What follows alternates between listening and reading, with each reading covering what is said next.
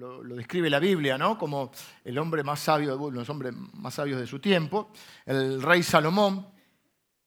Y él está hablando en un libro que es uno de los que a mí me gusta mucho, son los libros de sabiduría, tanto Proverbios como Eclesiastés se atribuyen en mayor medida a él. Y el libro de Eclesiastés, él dice, él tiene una vida, digamos, al principio podríamos decir, no era fácil porque tenía que ser el rey del pueblo de Israel. Él hereda el trono del, padre, el rey David, y el rey David tuvo que hacer, durante su reinado, tuvo que librar muchas batallas, poder afirmar el territorio. Entonces fue es un, un, tiempo mucho más convulsionado. Pero a Salomón le toca un tiempo muy bueno, muy próspero. Hereda el reino del Padre. Bueno, como muchos nosotros no hemos heredado el reino, pero hemos heredado de nuestros padres bendición. Y, y él disfruta un tiempo de paz, es un hombre muy inteligente, disfruta un tiempo de prosperidad económica. Eh, durante su reinado florecen las artes, florecen las ciencias. Y él en un momento empieza a contarnos su experiencia y nos dice, yo busqué la felicidad. Yo busqué el famoso secreto de la felicidad. ¿Dónde está? Yo quise buscar esa plenitud. Y la busqué, y empieza a contarnos, y empieza a decir, yo lo busqué en la sabiduría, lo busqué en la ciencia, lo busqué en el trabajo. Hizo un montón de obras eh, arquitectónicas, o sea, fue una, época de mucha, diríamos, mucha obra pública, ¿no? de mucha construcción. Yo lo busqué eh, en los placeres, también dice que no me privé de nada. Llega a decir, todo lo que mis ojos deseaban, lo tuve. Y sin embargo me di cuenta que todo es vanidad, todo se desvanece, todo es como correr tras el viento, es una ilusión. ¿Qué quiere decir con esto? Por eso se llama eh, la serie así. ¿Qué es lo que, que muchas veces en la vida corremos detrás de como el famoso burrito que le ponen el palo con la zanahoria, corremos detrás de zanahorias que pensamos que nos van a dar la plenitud, la realización en la vida, la felicidad. Y si bien hay un montón de cosas que forman parte de nuestra vida y de nuestra felicidad y de nuestra satisfacción, como tener a alguien que amamos, compartir la vida con alguien que amamos, como tener hijos este, y, vivir en familia, como desarrollarnos en nuestra profesión, o nuestra empresa, o nuestro trabajo, en lo que fuera. Sin embargo, ninguna cosa en sí puede darnos esa plenitud en la vida. De hecho, muchas veces porque pensamos que alguna de esas cosas nos va a hacer plenamente felices, es que nos desbalanceamos y descuidamos otras. Aquellos que tenemos más años hemos experimentado esta, esta podríamos llamarla esta falsa ilusión, o esta ilusión, ya al ser una ilusión tiene cierta falsedad, ¿no? O sea, una ilusión es eso, básicamente. Eh, de pensar que, no sé, cuando me reciba voy a ser feliz, cuando me case voy a ser feliz, cuando conozca al amor de mi vida voy a ser feliz, cuando tenga mi primer hijo voy a ser feliz, cuando compre mi casa, cuando funde mi empresa, cuando me asciendan en el trabajo, cuando, no sé, y así vamos poniendo y corriendo detrás del viento. Y la idea es esa, que son ilusiones de cosas que prometen más de lo que en realidad nos pueden dar. Hemos hablado acerca del domingo pasado acerca del dinero y de las cosas materiales, diciendo que no son malas en sí y que una de las maneras de honrar a Dios por las bendiciones materiales que Dios nos ha dado es disfrutando de lo que Dios nos dio y es compartiendo lo que Dios nos dio. Hemos hablado acerca de la necesidad de reconocimiento, de esa pequeña famita que decimos, ¿no? De que la gente hable bien de nosotros, que nos aplauda por lo que hacemos. Y hoy vamos a hablar de las expectativas desmedidas, de las falsas expectativas que nos hacemos. El de las falsas expectativas que nos llevan a una frustración. Y lo voy a tomar en dos, en dos aspectos. Primer aspecto que quiero hablar son las falsas expectativas hacia nosotros mismos. Es cuando nos ponemos la vara alta porque queremos estar a la altura de lo que nosotros pensamos que debe ser, y bueno, ahí el caso de cada uno, ¿no? Eh, Ahora vamos a poner algunos ejemplos, pero déjenme seguir la idea. El caso de lo que uno debe ser como padre, esposo, eh, hijo, eh, pastor en mi caso. Eh, las expectativas de lo que uno cree que Dios espera de uno, cómo debe ser uno como cristiano, como hijo de Dios. Y las expectativas que también los demás ponen sobre nosotros. Y a veces ponemos la vara tan alta y queremos estar a la altura de todo eso que podemos llegar a frustrarnos, podemos llegar incluso a intentar, eh, a partir de sentirnos inseguros o culpables o con vergüenza, incluso por cosas que no tenemos la culpa, a, querer tapar eso mediante la mentira, mediante el ocultamiento de aquellas áreas en la vida donde no se, o mediante una falsa imagen, en aquellas áreas en la vida donde nos sentimos que no hemos alcanzado, no hemos dado la talla, no hemos alcanzado la expectativa que nosotros teníamos o que creemos que Dios tiene o que los demás ponen sobre nosotros. Voy a dar algunos ejemplos para eh, que se entienda un poco mejor. Por ejemplo, acá veo que, bueno, dije es el, cumpleaños de mi mamá, pero hay muchas mamás. Vivimos en los tiempos, yo nunca comparo si los tiempos son mejores o peores, sino que lo, lo que analizo es el tiempo que estamos y cómo funcionar en la época que nos toca vivir. No tiene mucho sentido analizar si antes era mejor o peor. Seguramente había cosas que eran mejores, cosas que no, pero no tiene mucho sentido. De hecho, la Biblia lo dice. Dice, nunca preguntes, Salomón lo dice, nunca preguntes la razón por la cual los tiempos pasados fueron mejores, porque nunca preguntarás con sabiduría. Dice, todo tiempo pasado fue mejor. Bueno, primero que no todo pasó, pero evidentemente puede haber nostalgia de cosas que fueron buenas, pero es como que no tiene mucho sentido. Pensemos en las mamás que están en este lugar mamás que hoy, en los tiempos que corren y con la, con la situación que nos toca vivir y porque también han cambiado los tiempos, mamás que tienen que no solo trabajar en la casa, sino que tienen que trabajar fuera de su casa o tienen que ejercer otro tipo de trabajo, para el, para el cual en muchas ocasiones tienen que haberse preparado haber desarrollado una carrera profesional o algún área. En el caso de que muchas además, para cumplir con su trabajo, tienen que viajar en, una, en un país raro que vivimos nosotros, un país loco donde más de la mitad de, de la población vive en Buenos Aires. Miren que dice el dicho, Dios es argentino, pero atiende en Buenos Aires. Entonces, para ir de un lado a otro, tenés una hora, una hora y media. En medio de una locura que se vive, ¿no? Que todos lo vivimos a diario. No solo que se ha, ha habido que capacitarse en algún momento, sino que los tiempos que vivimos exigen una capacitación permanente. Yo, por ejemplo, me recibí en la universidad en el año 92, siglo pasado, literal milenio pasado. Ahí me mataste. Me recibí en el año 92. Yo soy licenciado en marketing, estudié, cuando yo estudié en la universidad no existía el Windows. Ah, Juanca me mira como diciendo, pero este es un viejo. Juanca. Imagínate, estudié con una cosa que se llamaba Lotus 123 que era una especie de planilla de cálculo previa al Excel.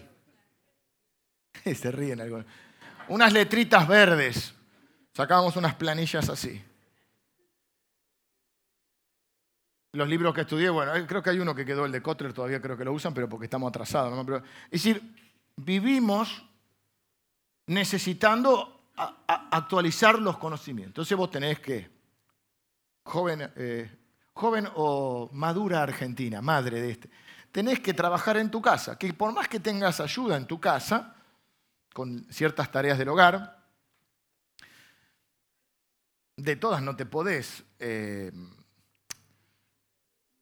evadir, porque eh, tenés que ser mamá, tenés que eh, ocuparte de los hijos. La tarea, viste que en otros tiempos, o sea, yo no recuerdo que mi papá se sentara a hacer la tarea conmigo. mi papá se iba a trabajar y volví a la noche. Pero eh, yo, bueno, mucho, no, no, soy muy bueno, nunca fui muy bueno en la escuela, pero sí, la matemática sí. Yo me he sentado con mis hijos a enseñarles matemática cuando eran chicos. Vieron que ahora se divide distinto. Da igual, pero la matemática tiene eso mucho. Ahora les hacen dividir distinto. Eso tenía que ver, a ver, ¿cómo te enseñaron en la escuela para después volver a enseñar? Tenés que ir a la reunión de padres o madres. Te hacen ir al jardincito a jugar al elefante. Se me lo iban a agarrar a mi viejo para el elefante. ¿Te imaginas? Te hace sentar en la sillita, la maestra te habla bueno, como si yo fuera... Él es chiquito, yo soy grande, ¿eh? No hace falta que me hables así. Te entiendo igual. La madre, volviendo a la mamá, tiene que ser mamá. Profesional o trabajar. No importa si es profesional o no, tiene que, tiene que ir a trabajar. Tiene que contribuir económicamente. A la noche tiene que ser una geisha. Porque bueno, querés llegar y que esté con la yoguineta toda. Mm. Estoy siendo sutil. No tanto tiene que tener alguna, tiene que hacer gimnasia tres veces por semana para cuidarse. Primero para que estar bien ella, después por la salud, ahora estamos con la salud mucho más consciente, lo cual me parece bien, pero antes por ahí no se entonces ahora tenés que ir a, ahora está de moda el CrossFit. Así que la pobre madre lleva a los pibes a la escuela, es remisera también. Antes había un auto en casa, llegar al cero kilómetro era, uh, pero ponele, eh, son otros tiempos, Hoy por hoy no es un lujo. No, digo que todo el mundo lo tenga, pero no es un lujo por ahí tener dos autos, o, hay que, o uno y hay que andar este, eh, compartiéndolo, o se tiene otro porque hay que llevar. Los chicos antes, ¿cómo era? A jugar a la pelota a la calle y a volver a la hora de la merienda, y tu mamá te decía, te quedaste hasta tarde. Y si el de la pelota iba a tomar la merienda, nos quedamos sin pelota. Hasta que volvía. Hoy, hoy la nena hace patín, danza contemporánea danza árabe. El pibe hace karate, judo, básquet. Bueno, menos mal que computación entiende, más te enseñan, ¿viste? Eh, inglés por el first, la escuela, natación, turno de la tarde, la iglesia, HM, eh, GPS, qué sé yo. La madre tiene que llevar al, chico por todos lados salir a trabajar, volver a la casa, trata de ver qué, comemos hoy. Ir a CrossFit, pum, pum, CrossFit, viste, te mata CrossFit. Llegan a las... Y por ahí vos te sentís... Ah, y después el pibe viene en una mala nota y vos decís, soy una mala madre. O lo que es peor, alguno, porque a veces es la vara que uno se pone muy alto y también los demás. Entonces viene tu marido y dice, mirá, me voy a acostar a casa. Esto vamos a comer hoy. Porque convengamos, esto es algo que pasa, tenemos que hacer un, test acá. Esta iglesia va a ser el club de la milanesa. Todos los que estamos acá pensamos que las milanesas de nuestras mamás son las mejores. ¿O no? ¿Eh? Son las mejores, por supuesto. La de, la nuestra, cada uno. Entonces, eh, nunca, joven argentino, cuando recién te cases, tu esposa te haga la milanesa, nunca digas, estas no son como las de mamá. Eso puede derivar en divorcio. Eh, cae la No, no, no, siempre hay que ser más sutil. ¿Le pusiste doble pan rallado? ¿Cómo le hiciste? Sin mencionar. ¿eh? Pero no está la comida de las abuelas. Esas abuelas o esas mamás, esos, a nosotros en casa, nosotros esos guisos que le gustan a mi hermano. Son otros tiempos. Tampoco hay que pasar la milanesa de soja, hermano, por favor, ese mundo paralelo son de Tergopol. Si le ponemos queso, comamos el queso entonces, comamos queso. No, porque si con queso, tomate, salsa, y ahí pasa, y bueno, entonces, así también pasa un, un pedazo de papel, un tergopol. Y entonces la mamá en un momento dice, soy mala madre, soy mala esposa, no alcanzo a lo que los demás esperan de mí o aún a tus propias exigencias. Y esto le pasa al Padre. Ah, y nosotros somos cristianos. Además tenemos que ser buenos cristianos, servir al Señor, ir a la iglesia. Yo no quiero que nadie venga por carga a la iglesia. Vieron que hemos, todos hemos pasado alguna etapa donde bueno, el domingo quiero ir a la iglesia. No, no. o sea, esto tiene que ser una bendición, lo mismo que orar o lo que fuera, ¿no? Si encima lo tengo encima, soy cristiano. Si el que vive el cristianismo como una carga no, no le va a traer bendición. Por supuesto que algunos de nosotros tenemos responsabilidades que cumplir. Entonces uno debe ser responsable con lo que se comprometió. Tampoco uno puede vivir siempre, ay, si te hace bien, ¿viste? Pero sí saber qué cosas podemos comprometernos, cuáles no. Y también es cierto que el, hecho de venir no debe ser una carga, ser una cosa que yo necesito para, para ser bendecido, para compartir con mis hermanos y una serie de cosas. Pero así tenemos. Entonces, uno tiene que ser buen padre, tierno, pero exigente, firme, pero y con la esposa lo mismo, que me cuide, pero que no me controle. Que sea un hombre, ¿verdad? Pero que sea tierno. tiene ese buen padre, yo tengo ese buen pastor, el buen pastor. Y entonces uno cae en esa autoexigencia.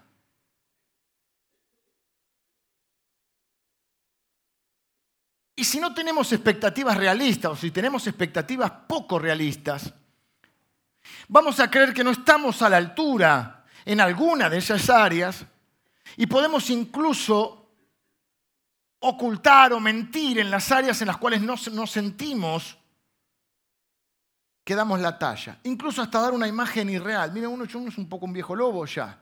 Y yo cuando viene un matrimonio así muy Flanders, los perfectos, ¿viste? Yo elegí este camino y entiendo que otros elegí otro camino y yo dije, no voy a caer en porque lo vi. O sea, yo elegí, nadie se muestra al 100% como es, porque bueno, tampoco voy a venir en, en pijama. Pero elegí no caer en la trampa de generar falsas expectativas. Eh, estábamos hablando con los chicos también porque vamos a dar una reunión de matrimonio. Y ¿por qué no podía hablar vos con Lili? Está bien, pero yo nunca me voy a plantar con Lili del lado, ay, acá nosotros somos el, el gran pastor y su amada esposa perfecto, el matrimonio perfecto, porque no lo somos. Porque luchamos, tenemos miedo, luchas, problemas, equivocaciones, como todos ustedes. Y caminamos juntos y miramos la palabra de Dios y con la asistencia del Espíritu de Dios, el Espíritu Santo y la palabra, intentamos crecer. Pero yo no voy a caer en la trampa de mostrarme perfecto porque se van a dar cuenta rápidamente. Y yo digo, si al Señor Jesús, que le gritaban sana tres días, en tres días le gritaban crucifícale. Yo caer en la trampa de mostrarme perfecto para que después, así como la gente te... Porque hay gente que necesita idolatrar. Después te bajas del pedestal. Y aparte porque no es real, porque no soy yo. Pero, uy, pero imagínense entonces las caras que no pueden. Entonces en, las áreas, o damos la imagen del padre amoroso y resulta que en casa un vinagre el tipo. Acá no sabemos las oraciones, oramos en Reina Valera, ponemos acento, Reina Valera, oh tú, oh Padre, y en casa. Entonces después tenemos que agarrar a los hijos de los creyentes que están desilusionados del Evangelio también porque ¿qué? los chicos pusieron expectativas demasiado altas también sobre sus padres. Hace muchos años falleció una, la esposa de un pastor, una gente muy fiel, muy hermosa, pero falleció la señora y mm, algunos de los hijos, bueno, como los velatores hablaban, y uno de los hijos hace un comentario en ese momento que yo, siendo joven, lo recordé, él dijo, bueno, mi mamá tenía tiempo para todo menos para nosotros. Duro comentario, demasiado exigente, innecesario para mi gusto, aunque lo pensara, pero eh, una de las cosas que yo me, propuse, digo, porque te pasan factura también. Te pasa factura a los pibes, te pasa factura al esposo te pasa factura la esposa, todo te. Entonces, muchas veces tenés que tener cuenta. Yo dije, la factura que no voy a pagar, no quiero que me pasen, es la factura de que yo tuve tiempo para todo, pero no tuve tiempo para mis hijos. Porque lo que pasa con los hombres, no solo el pastor, en cualquier profesión, a veces pensamos que eso, esa, zanahoria y esa, eh, esa vara alta la ponemos en la profesión. Queremos ser exitosos en la profesión. Y por eso nos desbalanceamos. Entonces lo que puede ocurrir justamente cuando ponemos varas muy altas es que, por un lado, ocultemos. Entonces acá venimos y hablamos y sabemos los versículos, pero en tu casa saben si sos o no sos. Y tus hijos saben si sos o no sos. Pero esto ha pasado con los pastores, otra de las cosas que yo escuchaba siempre, que había un montón de grupos con diferentes nombres para restaurar a los hijos de los pastores.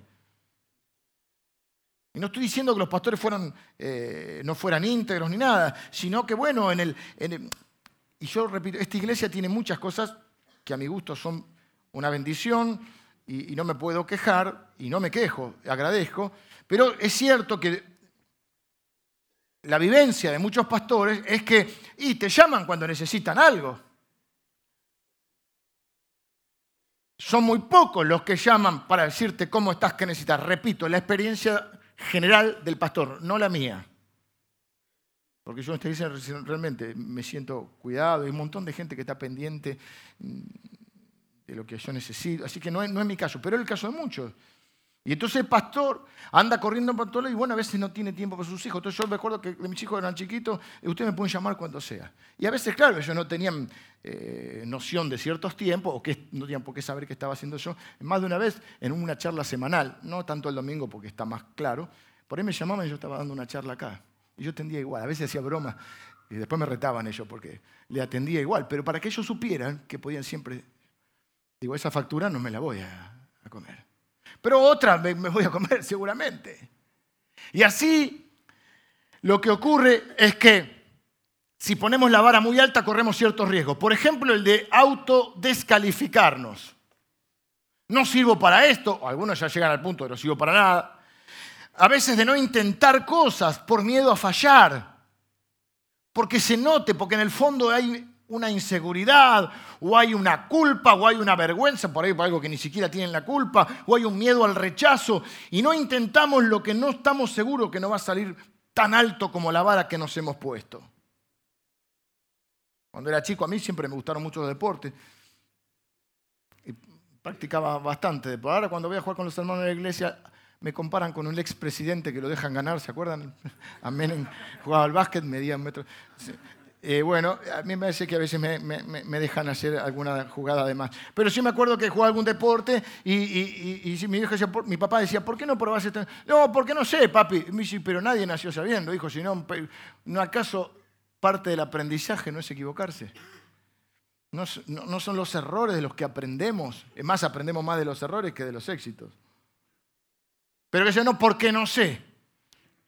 Nosotros queremos ser buenos antes de aprender cuando el proceso de aprendizaje es justamente el de equivocarse. Corremos el riesgo de postergar muchas veces nuestros sueños, nuestros proyectos, o no intentar cosas porque tenemos temor a fallar. Entonces hay un montón de, padres o de mamás que se privan de intentar alguna cosa que quizá podrían hacer el tiempo, pero no lo hacen porque están enfocados en ser buenos en la otra y se desbalancean. Esas mamás que viven solo la vida de los hijos. Bueno, a, alto honor las mamás que hacen eso, pero quiero decir, muchas veces se privan de cosas que podrían probar. O se desvalorizan. O por el contrario, nos obsesionamos con algo y nos frustramos si no lo hacemos bien. Y así descuidamos otras áreas. Esto es el que está obsesionado con el trabajo, el que está obsesionado con los hijos, el que está obsesionado con, con la casa.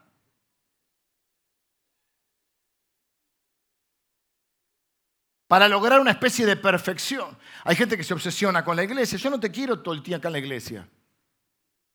Tenés que salir a trabajar, tenés que salir a estudiar, tenés que brillar en este mundo. ¿Qué, necesitamos todo el día acá adentro? Por supuesto que hay un tiempo para todo y Dios lo hizo hermoso en su tiempo. Yo no creo que esta iglesia, no, estoy hablando de otra, estoy hablando de esta, que en esta iglesia, yo no quiero para ustedes, yo no pongo una reunión todos los días acá. Porque ustedes no son meros espectadores o oyentes. Ustedes son protagonistas de la vida que Dios les ha dado. Acá nos capacitamos, acá nos juntamos, acá no está mal decir que también cargamos las pilas, porque al fin y al cabo uno carga las pilas con la palabra de Dios, con la oración, con la compañía de los hermanos, pero después salimos a ser testigos, que es lo que Dios quiere. No podemos culto, culto, culto, culto todo el día, para evadir la realidad, porque el Evangelio no es, para no es un método de evasión de la realidad es un método para cambiar la realidad, un poder más que un método para cambiar la realidad, empezando por la nuestra. Así que esto es lo que pasa cuando nos autoimponemos exigencias.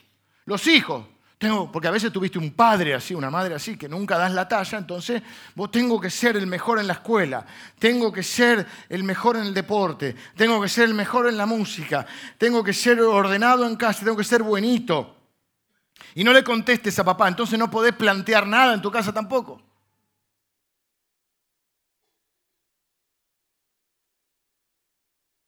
Tengo que ser la buena amiga que siempre escucha a la otra amiga que se anda peleando siempre con los novios. Y hay que consolarla.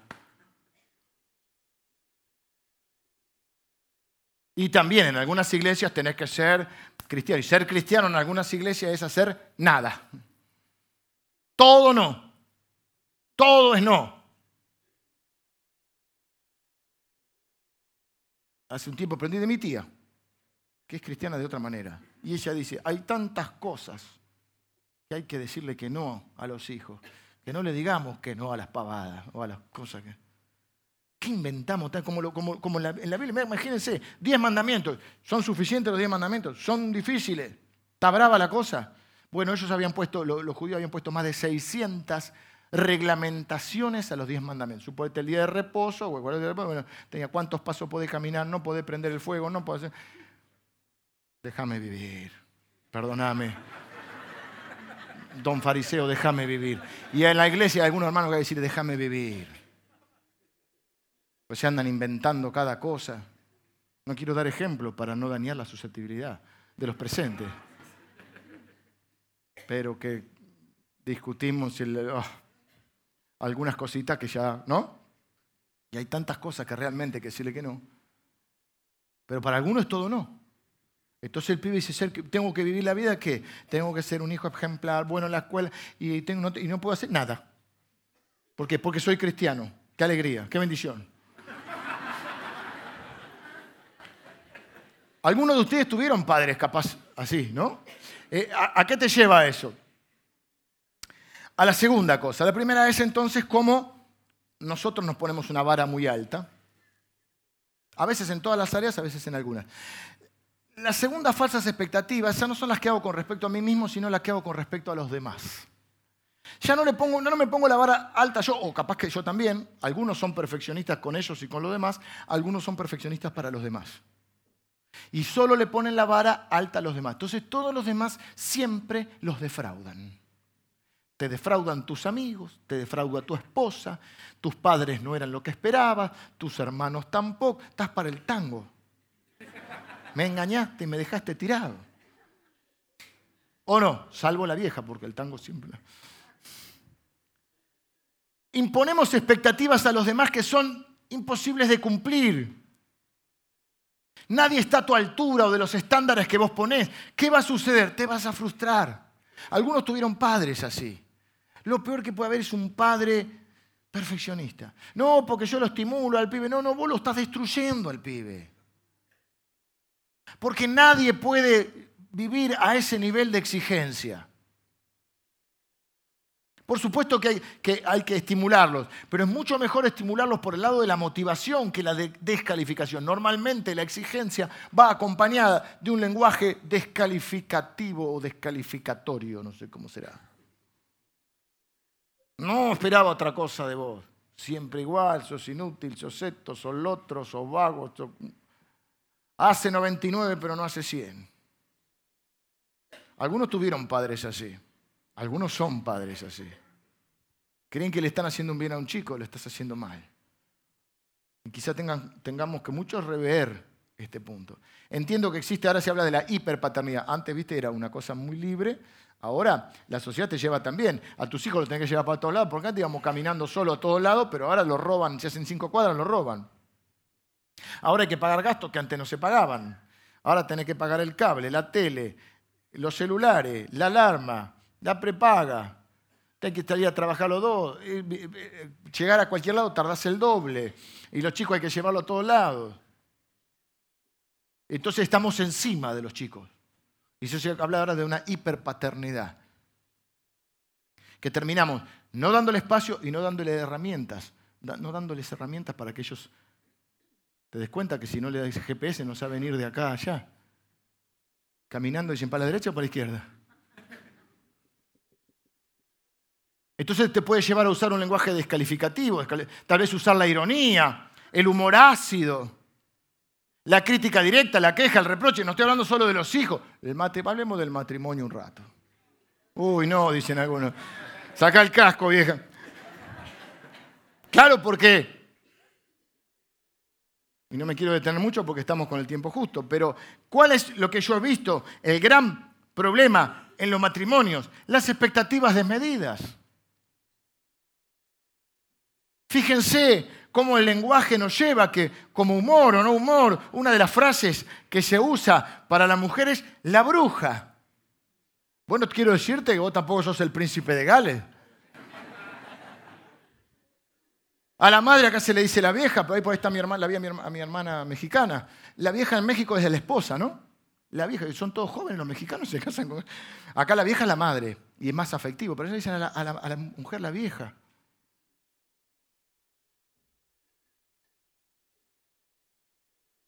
Pero ¿por qué no te cuidas un poco? ¿Vos te viste? ¿Vos te viste como te vestís?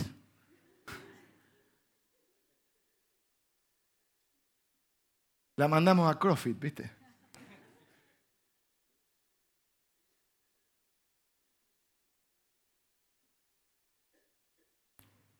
Creo que un problema en el matrimonio es la expectativa poco realista. La mujer quiere ser madre del... Muchas son madres. Déjenme graficar. Hay un libro de García Márquez que se llama Crónica de una muerte anunciada, es un libro lindo para leer y es muy llevadero. Y, se usa mucho esa frase para decir crónica de una derrota anunciada, crónica de esto anunciado, crónica de un matrimonio, un fracaso anunciado. Vos lo ves a veces. Si el pibe te controla, si el pibe te manipula, si el pibe es enfermo de los celos, mañana te va a pegar. Es de manual. No, pero yo lo voy a cambiar. la gente no cambia, empeora. Salvo que el Espíritu Santo haga con su vida. Pero primero que lo haga el Espíritu Santo, porque la mujer se casa con la idea de que lo va a cambiar. Este abandonó tres familias. Te va a abandonar. No, este no cuida de los hijos que tiene antes. Va a tener un hijo con vos, no lo va a cuidar. No, pero conmigo distinto. Lo que pasa es que las mujeres que tenía antes eran unas brujas. Como dice Mostaza, no te comas el verso. Ah, aparte, es una expectativa poco real y aparte no, no es sano. Ponele que no tenga todo este, este combo que te tiré que era mortal. Pero ponele que no te gusta mucho cómo es. Vos decís, pero yo lo voy a cambiar, pero ¿para qué? Entonces, pero ¿de qué te enamoraste si no lo querés cambiar? Buscate uno cambiado. Que sea como vos querés. ¿Para qué correr riesgo? ¿Eh? No, es que es un trabajo imposible, es una expectativa. La otra expectativa, me voy a casar para que me haga feliz. No, pobre persona, lo estás poniendo en el lugar de Dios, si solo Dios puede hacerte plenamente feliz. Es injusto para la persona que te haga feliz. Aparte que no te conformás con nada, encima querés que te haga feliz. No me pongas loco. Uno tiene que ser feliz con lo que tiene hoy y como es hoy. Y mientras caminamos juntos, bueno, nos encontramos con alguien, porque yo era un tubi que andaba solo. y, nos casamos para compartir la vida y compartir la felicidad y compartir lo que haya de comer, aunque sea la milanesa de soja. No es que buscas a alguien que te haga feliz. Allá que a alguien le gusta la milanesa de soja. No es que el otro te haga, no te puede hacer feliz es otra de las ilusiones de correr tras el viento. Y la mayoría de los matrimonios fracasan por las expectativas que ponemos en el otro.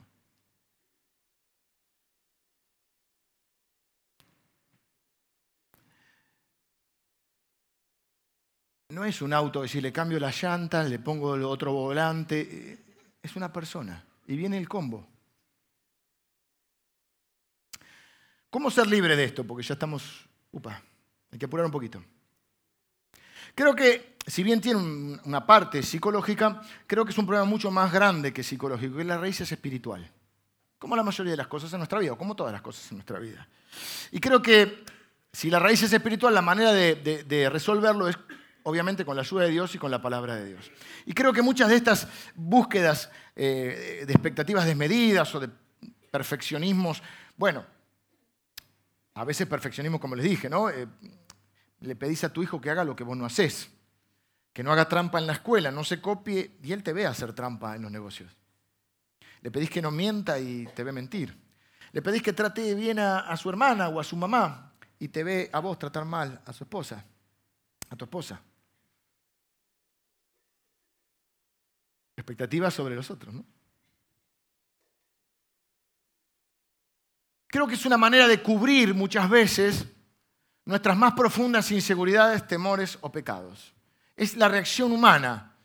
Es la reacción que tuvieron Adán y Eva, y de ahí muchas veces cuando uno analiza a Adán y Eva, sacan, si querés, parecer, si lo agarra Freud, porque es terrible, sale todas las cosas. ¿Qué hicieron cuando ellos se, se ven descubiertos en el pecado? Se cubren. Y entonces nosotros tratamos de cubrir nuestras inseguridades, nuestros miedos, nuestras culpas, nuestro miedo al rechazo, buscando esa especie de perfección en algún área de nuestra vida. Que no se note que en realidad sentimos que no estamos a la altura de las circunstancias. Porque nos sentimos incapaces, porque nos sentimos eh, feos, tontos o lo que fuera. ¿Cuál es tu mayor inseguridad? No me lo conteste, pero para vos, ¿cuál es tu mayor inseguridad? ¿Qué estás tratando de ocultar? A veces puede ser un sentimiento de insuficiencia, de vergüenza, incluso por algo que no hiciste o no tenés la culpa por algo que te hicieron, puede ser miedo al rechazo. Fuera lo que fuera, no tenés que ser perfecto. Ahora, a todo este combo de expectativas, quiero agregarle una más, así te termino de complicar la vida. Jesús dijo, sed perfectos como vuestro Padre Celestial es perfecto. O sea, si no es la exigencia de tu esposa, de tu padre, de tu bebé, tenés la exigencia de Jesús. Tenés que, dirían los chicos, tenés que funcionar en modo Dios. Porque dice, sed perfecto como Dios es perfecto. Pero Dios nunca peca, nunca, ni en palabra, ni en hecho, ni en pensamiento. ¿Cuál es la respuesta a esta problemática? Bueno, la respuesta obviamente está en la palabra de Dios y es lo que vamos a ir ahora. No es que esto es solo la introducción, pero ahora quise describir bien el panorama. Creo que la mayor comprensión, y es mi oración hoy, es que nosotros podamos comprender la respuesta que Dios tiene. Esto que te dije de que Dios dice que es perfecto es una pequeña trampita que te dice para, después te doy, eh, viste, primero hay que crear la necesidad y después hay que venderle el producto. No le vendemos acá, pero sí les compartimos la palabra de Dios. La respuesta a ese anhelo de perfección o a esa expectativa desmedida es lo que los cristianos llamamos la gracia de Dios. Voy a leer el libro de Romanos, fundacional de la Reforma, el libro de Romanos, donde el apóstol Pablo habla sobre la gracia de Dios y Lutero redescubre este libro, el libro de Romanos. Capítulo 3. Primero, bueno, como siempre, tengo una buena y una mala. En este caso voy a empezar por las malas, que muchos de ustedes lo conocen y otros se han dado cuenta y tratan de ocultarlo. Dice, ¿qué pues? Versículo 9. ¿Somos nosotros mejores que ellos? Está hablando porque hace una disquisición diciendo que ni los judíos son suficientemente buenos, ni el, judío, ni los gentiles, los gentiles son los que no son judíos, tampoco. Entonces dice que pues somos mejores que ellos. Es como si las personas que practicamos la fe, entre comillas, religiosos, somos mejores que los que no vienen a la iglesia. ¿Qué pues diremos? ¿Somos nosotros mejores que ellos? En ninguna manera. Pues ya hemos acusado a judíos y a gentiles que todos están bajo pecado. Es decir, ya hemos dicho que ninguno o sea, básicamente está diciendo, ninguno es perfecto. Pero Jesús dijo que teníamos que ser perfectos. Y acá dice que ninguno es perfecto. De hecho, es la mejor explicación cuando viste, te dicen, pero che, hiciste esto mal, esto mal. Bueno, nadie es perfecto. Como está escrito, porque hay un salmo que dice esto, no hay justo ni aun uno, no hay quien ni siquiera entienda, no hay quien busque a Dios. Todos se desviaron, se hicieron inútiles, no hay quien haga lo bueno, no hay siquiera uno. O sea, lo primero que dice Dios es, ninguno es perfecto, ninguno puede alcanzar esos estándares desmedidos e irrealistas que nos ponemos sobre nosotros como papá, como esposo, como hijo, como hermano, como amigo, como pastor, como profesional. No hay ninguno perfecto. Esto, si bien no suena malo, tiene que ser profundamente liberador, porque Dios sabe.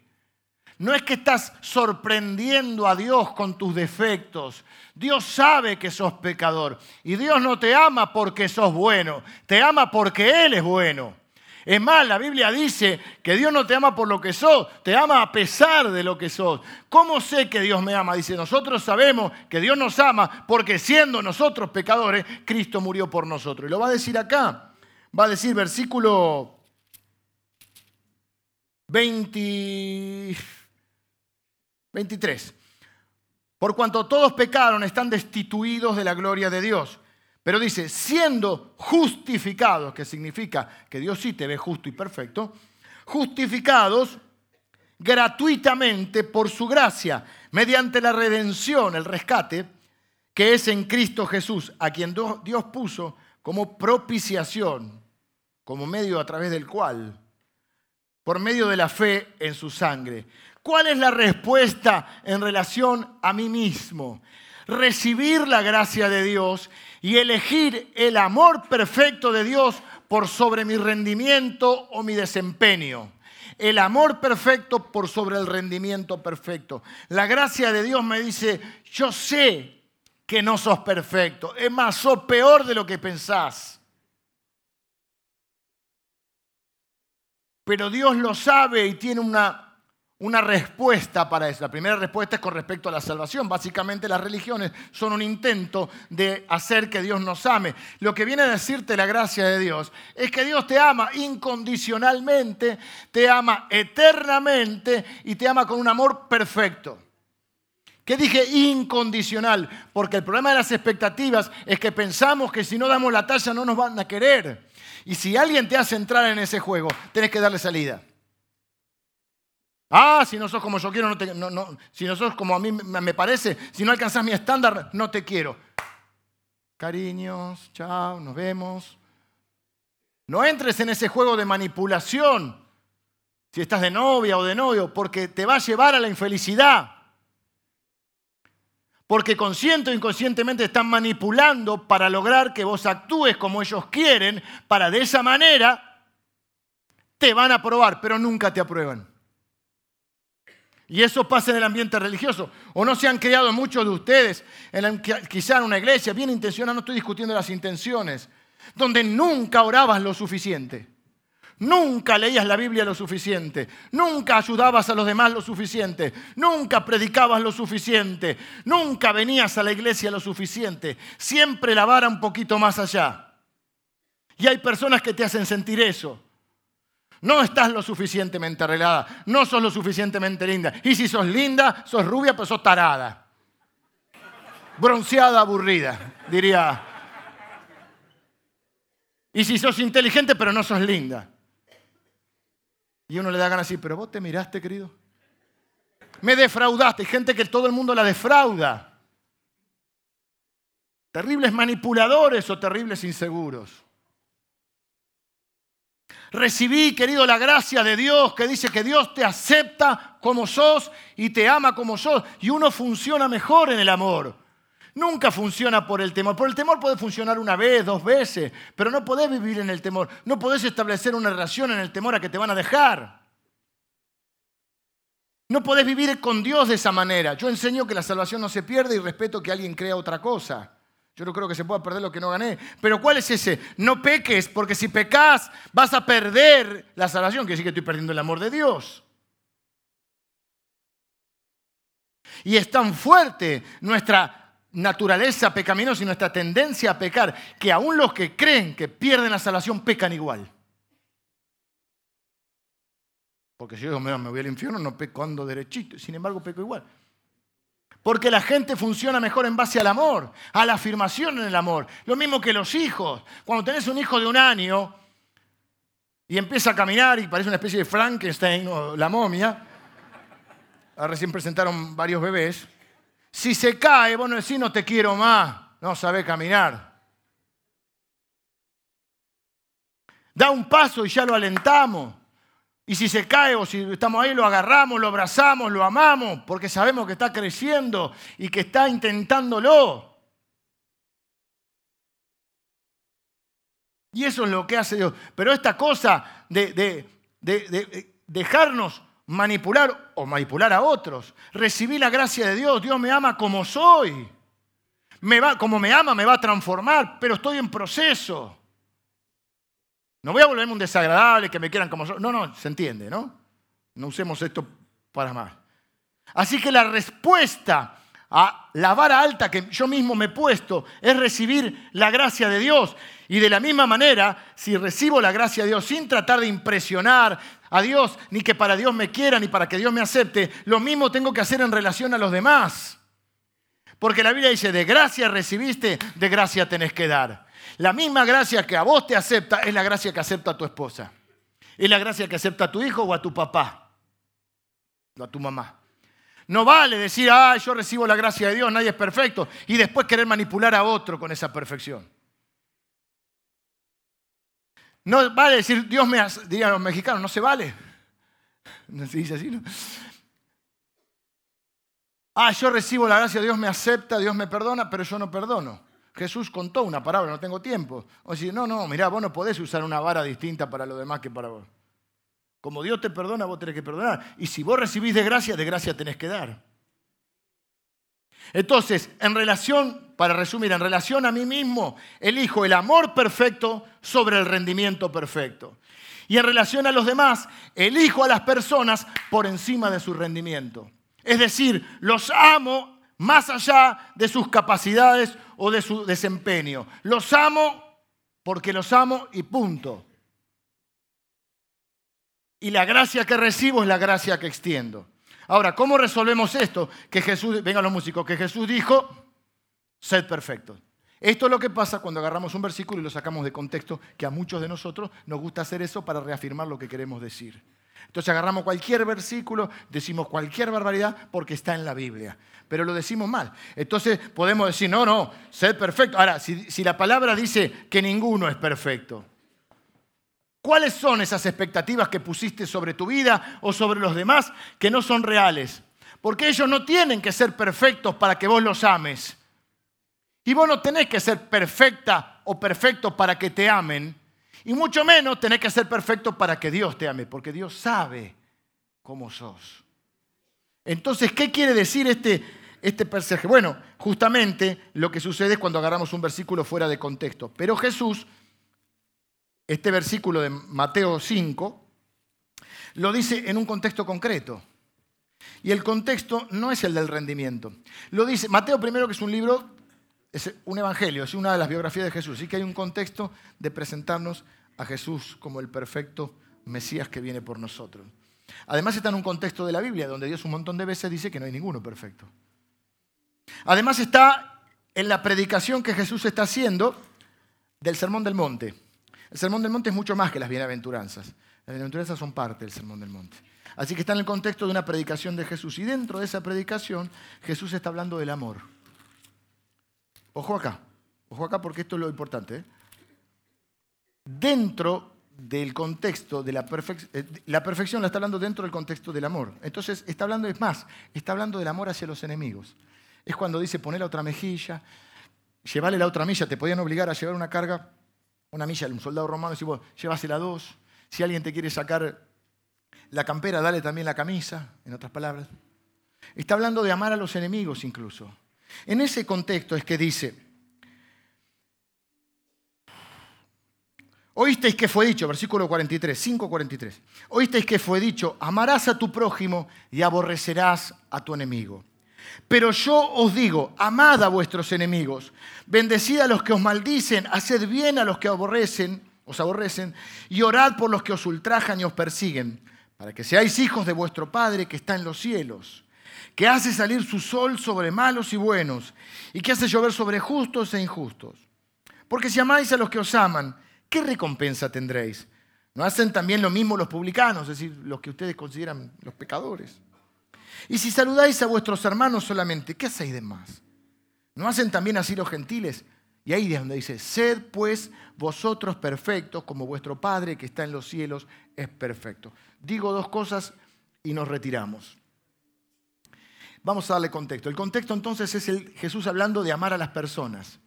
Y en este contexto de amor lo que está diciendo es que nosotros podamos amar a todos. Y dice que los amemos. La palabra, cuando habla de perfectos, en realidad, la traducción, pues hay que entender que la Biblia tiene traducciones, que tiene contextos del pasaje, contexto del libro, contexto general de la Biblia, entender el pensamiento de Dios, entender el pensamiento del autor, el pensamiento de quien está hablando. Jesús está hablando acá y Jesús sabe que no somos perfectos, por eso vino a morir. Porque si uno podría alcanzar la perfección por sí mismo, ¿para qué iba a venir? Entonces lo que Jesús dice, en la realidad la palabra es maduro. Es como cuando Pablo dice, eh, a, un varón perfecto a la medida de la estatura de la plenitud de Cristo. Hasta llegar a ser un varón perfecto. Nadie es perfecto. la palabra es maduro. Lo que dice es que tenemos que amar con un amor maduro. La misma similitud con cuando Jesús en la cruz dice, hecho está o completado, con un amor completo. Completo significa porque amo a los que me caen bien y a los que me caen mal, a los enemigos. Entonces lo que está diciendo, tenés que amar con un amor maduro. Y lo opuesto a maduro es infantil, inmaduro. Y cuando uno pone expectativas irreales, está teniendo una actitud infantil, idealizando a las personas que no son Dios. Y que Dios ya dijo que nadie es perfecto. Entonces lo que está diciendo Jesús cuando dice que amemos con una que seamos perfectos, lo que está diciendo es que amemos con un amor maduro, con un amor completo que es incluso capaz de amar a los enemigos. No te estoy pidiendo eso hoy. Te estoy pidiendo que ames a tu esposa. ¿Cómo es? Que la motives para que se desarrolle, que a los hijos, ¿cómo son? Que te acepte a vos mismo como sos, porque Dios te aceptó como sos. Y porque no se puede ir por la vida tratando de cambiar a la gente porque nadie está a nuestro alcance. Y no se puede ir por la vida andar poniéndonos disfraces, cubriéndonos como Adán, para que no se vean nuestras inseguridades, tratando de impresionar a quién sabe quién. Por eso si yo elegí el camino que veo en la palabra, es ser como soy, mostrarme como soy. Y que estoy en proceso como ustedes. Y mi matrimonio está en proceso, y mi paternidad está en proceso, y el ministerio mío pastoral está en proceso, y, aún como hijo estoy en proceso, aunque mamá está grande. Y como hermano y como, como amigo estoy en proceso. Pero recibo la gracia de Dios y soy amado como soy. Y voy a amar a la gente como es. Elijo el amor perfecto de Dios por sobre mi rendimiento, perfecto, por la búsqueda. Y elijo a las personas por encima de sus capacidades. Las elijo amar como son. Y eso es tremendamente liberador. Esa es la gracia de Dios. De gracia recibiste, de gracia das. Miren, más, más te digo, soy libre porque mi vocación no es convencer a la gente de que soy bueno, mi llamado es convencer a la gente de que Dios es bueno. Así que vamos a orar para pedirle al Señor que nos ayude a amar con un amor maduro. Jesús amó a los suyos, que no eran perfectos, y dice la Biblia que los amó hasta el fin. Y quiero decirte que murió por ellos y también murió por Judas. Entonces vamos a elegir recibir el amor perfecto de Dios por encima de nuestro estándar de rendimiento. Y vamos a elegir a las personas por encima de sus capacidades. Vamos a elegir amarlas por encima de sus capacidades y de su desempeño. Vamos a vivir en la gracia de Dios. Liberadora totalmente. Qué bueno es que no tengo que andar disfrazándome y convenciendo a nadie. Qué bueno que no voy a caer en la trampa del rendimiento. Voy a vivir en el amor maduro y completo que Dios, con el cual Dios me ha amado, incondicional, perfecto eterno. Señor, gracias por cada uno de mis hermanos. Te pido, Señor, que nos sigas hablando con tu palabra y que nos sigas transformando con tu Espíritu Santo, pero gracias porque nos aceptás como somos y nos has amado con un amor maduro y perfecto al punto de dar tu vida por nosotros. Gracias Señor porque no tenemos que hacer nada para que nos ames, porque nos has amado como somos y lo sabemos porque diste tu vida por nosotros. Señor, recibimos esa gracia, recibimos esa paternidad, recibimos ese amor incondicional, Señor. Y recibimos esa libertad para vivir, Señor, motivados por tu amor y no por el temor. Señor, recibimos esa gracia y queremos otorgar esa gracia. Señor, como nos aceptas a nosotros, también aceptas a los demás. Y nosotros queremos aceptar a los demás y amar a los demás. Queremos elegir a las personas por encima de su rendimiento. Gracias, Señor, por tu palabra, porque tu palabra siempre es verdad. Tu palabra nos consuela, tu palabra nos enseña, tu palabra nos motiva, tu palabra nos fortalece y nos guía. Señor, bendigo a cada uno de mis hermanos. Gracias por esta iglesia que es tan amorosa y tan receptiva de tu palabra. En el nombre de Jesús. Amén.